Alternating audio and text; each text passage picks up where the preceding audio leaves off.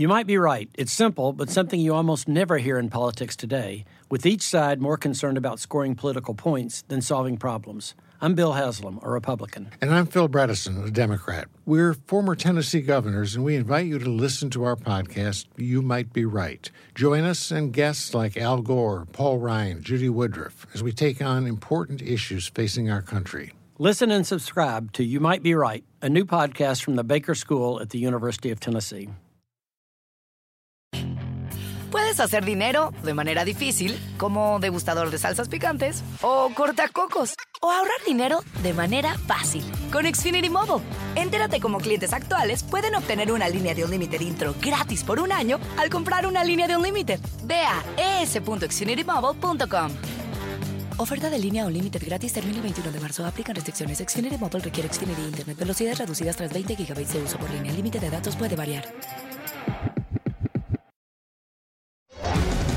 Noticia en NTN 24.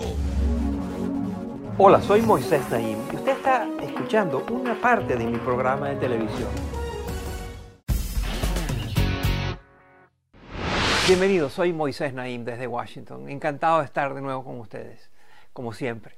Hoy tengo un programa especial. Tengo un solo invitado, pero es un invitado que nos va a llenar la cabeza de nuevas ideas, de provocaciones, de dudas, de preguntas interesantes, de sugerencias de cómo pensar sobre los grandes temas de nuestros tiempos. Es alguien que ha sido llamado el maestro de las grandes preguntas de la vida el filósofo vivo más relevante, un rockstar, el, el, profesor que tiene la fama de un rockstar. Él es profesor de la Universidad de Harvard, se llama Michael Sandel, es un filósofo, sus cursos en la universidad se llenan y tiene miles de estudiantes. Su presencia es buscada en todas partes del mundo, todos quieren oírlo. Él ha dado charlas multitudinarias eh, en lugares como la Catedral de San Pablo en Londres, la Ópera de Sydney en Australia y un estadio al aire libre en Seúl, en Corea del Sur, donde había 14 mil personas oyéndolo. Tiene un libro que acaba de sacar donde denuncia la meritocracia, esa idea de que el mérito es lo que define a los ganadores, a los que llegan arriba, y la meritocracia, según Sandel, contribuye de manera significativa a la desigualdad, a la marginalización, a la inequidad. Sobre todos estos temas voy a conversar con el profesor Michael Sandel a continuación. Bienvenido, Michael. Es un placer tenerte con nosotros en este programa. Tú haces preguntas que parecen sencillas, pero que tienen repercusiones e implicaciones gigantescas. Una de las preguntas que haces es si los padres tienen derecho a diseñar a sus bebés a través de las tecnologías modernas de eh, ingeniería biológica genética.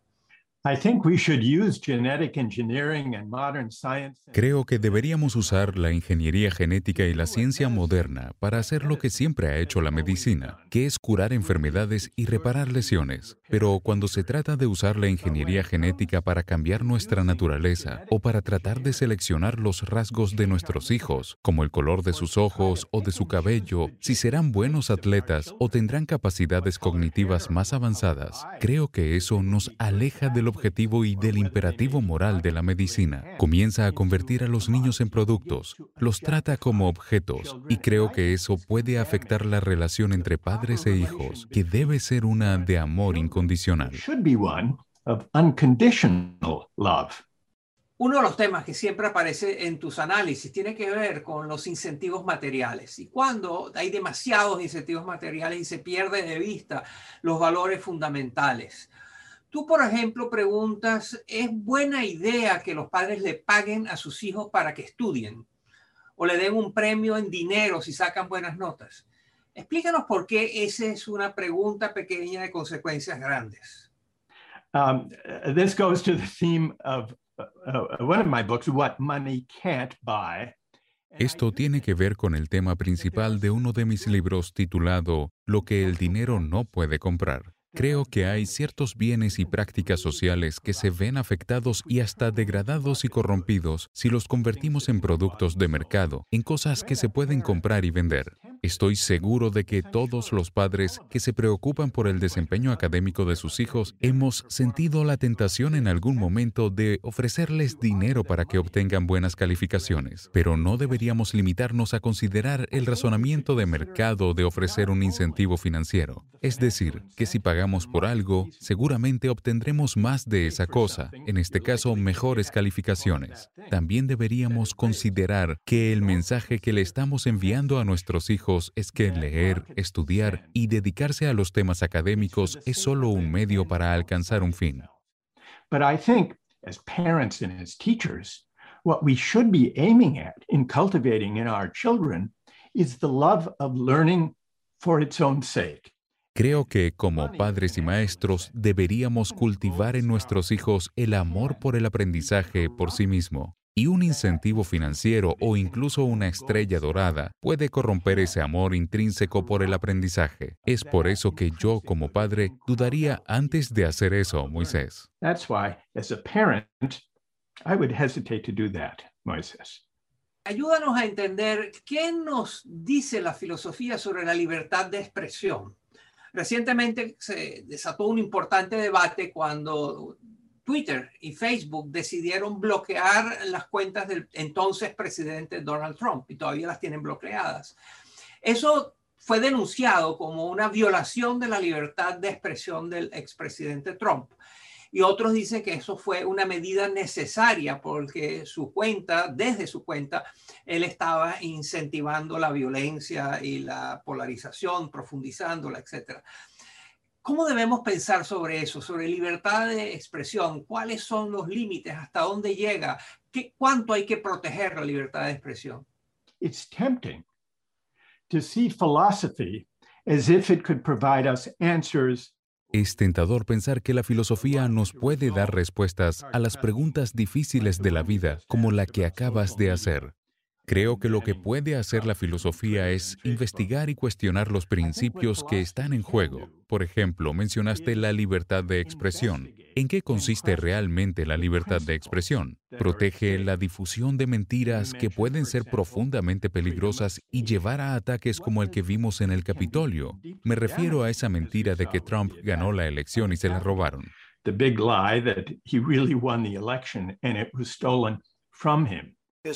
The big lie that he really won the election and it was stolen from him. this scam that the Democrats are pulling. It's a scam. And the only way they're going to win is with uh, rigged ballots. Stop the steal. But I think the, the big philosophical question about the social media companies Pero creo que la gran pregunta filosófica sobre las compañías de redes sociales es ¿qué son realmente? Si son una utilidad pública como una compañía telefónica, entonces Trump debería tener la libertad de decir cualquier mentira que quiera, así como tiene la libertad de hacer una llamada telefónica incluso si es para decirle mentiras a quien sea que llame. Pero si las redes sociales son como un periódico, entonces no todo el mundo tiene derecho a que se publiquen sus opiniones. Si yo escribo una columna y el New York Times la rechaza, no puedo decir que mi libertad de expresión ha sido violada. Entonces, las redes sociales ejercen poder como si fueran servicios públicos, pues ahora todos dependemos de ellas. We all now depend on them. And yet, that carries responsibility. as if they were newspapers. Y eso supone una responsabilidad como la que tienen los periódicos, pero no quieren asumir esa responsabilidad, solo quieren el poder. Ese es el problema, y nosotros como ciudadanos tenemos que decidir qué papel deben jugar en la sociedad democrática, Moisés. We as democratic citizens have to figure that out for them and decide what role they should play in a democratic society, Moisés. Una de las ah, preocupaciones más importantes que tienes en los últimos tiempos es el aumento significativo de la desigualdad en Estados Unidos, en Europa y en muchos países subdesarrollados que ya tenían gran desigualdad y ahora ha aumentado. Tú mantienes que en el caso de Estados Unidos, por ejemplo, parte de lo que ha contribuido a aumentar la desigualdad es la meritocracia explícanos primero qué es la meritocracia y después cuéntanos por qué eso ayuda, la meritocracia está contribuyendo a la desigualdad. Meritocracy, on the face of it, is a good thing. La meritocracia en principio es algo bueno. Si yo necesito un cirujano, quiero que sea uno bien preparado. Otorgar roles sociales y puestos de trabajo gubernamentales en base al mérito es ciertamente mejor que otorgarlos por nepotismo y corrupción. But a meritocracy involves more than just filling social roles with well-qualified people. Pero la meritocracia va más allá de colocar a gente bien preparada en puestos sociales y plantea que si las oportunidades son iguales, los ganadores merecen sus triunfos y por ende aquellos que están teniendo dificultades, aquellos que se han quedado atrás en la nueva economía, también merecen su destino. El lado oscuro de la meritocracia que identifico en mi libro, Moisés, es que al promover estas actitudes sobre el éxito, crea una división entre ganadores y perdedores. Y pensar sobre la sociedad de esta manera es profundamente corrosivo para el bien común. That's deeply corrosive of the common good. Esta importancia que ha adquirido la meritocracia en Estados Unidos y en otros países es un proyecto de las élites que se privilegian de este arreglo de la meritocracia o es simplemente una consecuencia indeseada de haber uh, promovido tanto la meritocracia como uno de los uh, criterios del progreso social? I think it's some of both, Moises. One of the main instruments of meritocratic success is higher uh, education. Creo que es un poco de ambas cosas, Moisés. Uno de los principales instrumentos del éxito meritocrático es la educación superior. Y eso explica en parte por qué el proceso de admisión, sobre todo en instituciones prestigiosas y selectivas, es tan apasionadamente competitivo. We have turned universities into arbiters of opportunity for market-driven meritocratic societies. Hemos convertido a las universidades en los árbitros de las oportunidades en las sociedades meritocráticas y orientadas hacia el libre mercado. Les hemos asignado la tarea de definir el mérito y por lo tanto de otorgar el tipo de credenciales académicas que una sociedad meritocrática premia no solo con ingresos, sino con honor social, respeto y estima. Debemos recordar que si bien la educación es importante por sí misma, la mayoría de la gente no tiene un título universitario. Así que si simplemente le decimos a las personas que se enfrentan a salarios estancados y al desempleo, que la solución a sus problemas es ir a la universidad, esto deja fuera a la mayoría de la gente. Dos tercios de los estadounidenses no tienen títulos universitarios y la cifra es similar en Europa y en la mayoría de los países democráticos.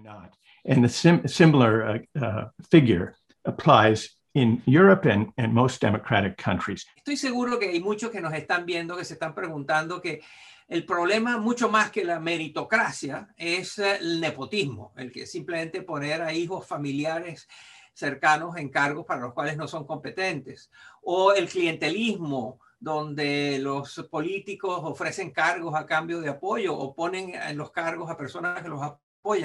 En América Latina y en muchos países menos desarrollados o hasta países desarrollados como Italia, por ejemplo, la meritocracia no es tan importante. Importa el nepotismo, importa el compadrazgo, importa la, el, el, los tratos políticos, etcétera. ¿Cómo ve usted eso? I make no defense of nepotism and patronage and corruption. No defiendo el nepotismo, el clientelismo ni la corrupción. Pero lo que sí sugiero es que la alternativa no debería ser una noción de la meritocracia tan absoluta que no solo otorga puestos de trabajos en base a las cualificaciones del individuo, sino que también lleva a los exitosos a creer que su éxito se debe únicamente a sus propios esfuerzos y que merecen todos los beneficios que resulten de ello. What I call meritocratic hubris. The hubris that leads us to forget the role of luck and good fortune Es lo que llamo la arrogancia meritocrática, que nos hace olvidar el rol de la suerte en nuestras vidas y el rol que tuvieron nuestras familias, los maestros, la comunidad, el país donde vivimos y los tiempos que vivimos en nuestro éxito. Creo que esto ha contribuido al sentimiento de resentimiento y humillación que sienten muchas personas en la clase trabajadora y que los ha llevado a seguir a populistas autoritarios como Donald Trump, que logran canalizar sus sentimientos de injusticia contra las élites.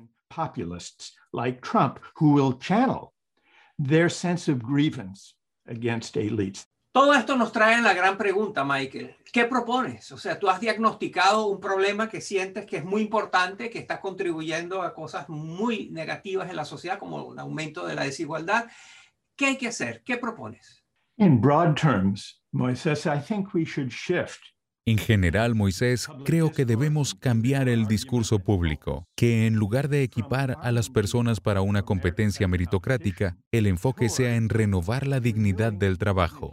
Debemos preguntar cómo podemos mejorar las vidas de todos aquellos que contribuyen al bien común y hacen trabajos importantes independientemente de los títulos universitarios que tengan. Eso implica una agenda y mensaje político muy diferente al que nos hemos acostumbrado a oír en las últimas décadas desde todos los sectores del espectro político. Tú mantienes que estamos en el camino equivocado y que la conversación nacional, sobre todo la conversación que impulsan nuestros líderes políticos y mediáticos, eh, no va en la dirección correcta. No son los mensajes que debe estar recibiendo ni debatiendo en la sociedad. ¿Cuáles deberían ser? Our public discourse these days is impoverished. Nuestro discurso público está empobrecido. Creo que los ciudadanos de todas partes están frustrados con los términos vacíos. Lo que pretende ser discurso político hoy día consiste en conversaciones tecnocráticas estrechas que no inspiran a nadie o en los casos en los que se involucra la pasión, tenemos competencias de quién grita más, donde los políticos se gritan los unos a los otros sin realmente escucharse, ya sea en la radio, en las redes sociales o en la televisión por cable. The question is, the question is, justice, the question, left. Will you shut up, man? Listen, who is on your list? I think what we're missing. Creo que lo que hace falta es un mayor compromiso con las grandes preguntas que le preocupan a los ciudadanos, como ¿en qué consiste una sociedad justa? ¿Qué nos debemos los unos a los otros como ciudadanos? ¿Y qué significa buscar el bien común? Sugiero que necesitamos un discurso público más sólido en términos morales, no porque resultaría en un acuerdo universal. La democracia es complicada, pero lidiar más directamente con los principios y desacuerdos morales puede profundizar la democracia. De lo contrario, tenemos un vacío moral que será llenado por voces intolerantes, incluidos fundamentalismos de diversa índole o nacionalismos, que es lo que estamos viendo hoy. Así que lo que propongo es un tipo de discurso público que en lugar de evitarlas, se ocupa de las grandes preguntas éticas sobre cómo deberíamos vivir juntos rather than avoids big ethical questions about how we should live together. Tu respuesta acerca qué es lo que hay que hacer es casi que un movimiento social, es movernos hacia la dignidad, es movernos hacia el respeto por, por la gente, es la disminución de la desigualdad, de la marginalización. Pero tú identificas un área muy específica en el caso de Estados Unidos en que se podría hacer algo, que tiene que ver con las universidades y sus procesos de admisión, la manera como seleccionan a los estudiantes y por lo tanto les dan el privilegio y la oportunidad de estudiar allí. Tú tienes una propuesta alternativa. Cuéntanos. Yes. I make what is a provocative proposal, admittedly. Sí, hago lo que reconozco es una propuesta provocadora para las universidades competitivas, incluida la mía, que reciben muchas más propuestas de admisión cada año de las que pueden aceptar. Harvard este año recibió más de 50.000 solicitudes para unos 2.000 puestos. Una gran proporción de esos postulantes pueden hacer el trabajo bien y prosperarían en mi salón de clases. So I propose that the admissions committee separate out those who are not well qualified. And among the rest, the 15,000 or the 20 or 25,000 others, to admit by lottery Así que propongo que el comité de admisiones descarte a los que no están bien cualificados y entre los 15.000, 20.000 o 25.000 restantes se asignen espacios por sorteo. Sospecho, Moisés, que con este sistema el nivel de desempeño en el aula sería igual de bueno que hoy en día, pero este cambio enviaría un mensaje a los estudiantes de que su admisión tiene tanto que ver con la suerte como con sus propios esfuerzos. También creo que enviaría un mensaje importante a los que no son admitidos, de que no son inferiores, sino que debido a una variedad de contingencias y accidentes no entraron. Este es solo un ejemplo del giro moral que creo que debemos dar. Una mayor apreciación del rol de la suerte en la vida puede generar cierta humildad que puede llevarnos a una vida pública más generosa. Incluso puede abrir un espacio para superar la profunda brecha entre ganadores y perdedores y orientarnos hacia una política del bien común. Al menos esa es mi esperanza, Moisés. And point us toward a politics of the common good. At least that's my hope, Moisés. Michael Sandel, uno de los profesores más famosos del mundo, filósofo que nos ayuda a hacer preguntas importantes, pero sobre todo nos ayuda a pensar en cómo se responden esas preguntas importantes. Profesor Sandel, Michael, muchas gracias por estar con nosotros. Muchas gracias. Esto es Efecto Naim. Puede verlo todos los domingos por NTN 24 a las 7 de la noche en Washington, a las 6 de la tarde en Bogotá y a las 4 de la tarde en Los Ángeles. Is America's primary system working? Is the Electoral College still the best process for electing a president? Could a third party candidate ever be successful? In a new season of You Might Be Right, former Tennessee governors Bill Haslam and Phil Bredesen gather the country's top experts to explore these issues and more as we approach the 2024 presidential election. Listen to You Might Be Right a new podcast from the Baker School at the University of Tennessee, available now wherever you get your podcasts. Puedes hacer dinero de manera difícil, como degustador de salsas picantes, o cortacocos, o ahorrar dinero de manera fácil con Xfinity Mobile. Entérate cómo clientes actuales pueden obtener una línea de un límite intro gratis por un año al comprar una línea de un límite. Ve a es.xfinitymobile.com. Oferta de línea o límite gratis termina el 21 de marzo. Aplican restricciones. Xfinity Mobile requiere Xfinity Internet. Velocidades reducidas tras 20 GB de uso por línea. El límite de datos puede variar.